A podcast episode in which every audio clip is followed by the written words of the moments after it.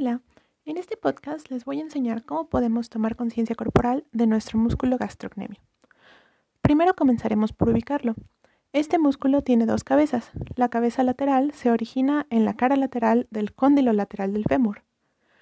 Por otra parte, la cabeza medial se origina en la parte posterior del cóndilo medial y la cara poplitea del fémur.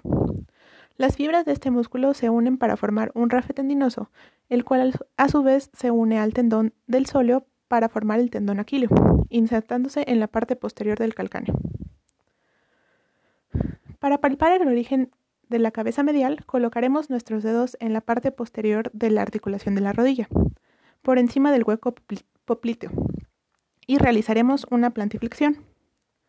Para, para palpar el origen de la cabeza lateral, colocaremos nuestros dedos por la parte posterior de igual forma, moviéndolos hacia el borde lateral del muslo.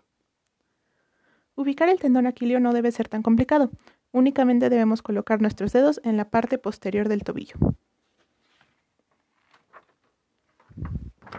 Ahora bien, para trabajar sobre la propiocepción de este músculo, nos colocaremos sentados en una silla, con los pies bien apoyados en el suelo y realizaremos una plantiflexión, plantiflexión y empujaremos con fuerza sobre el suelo.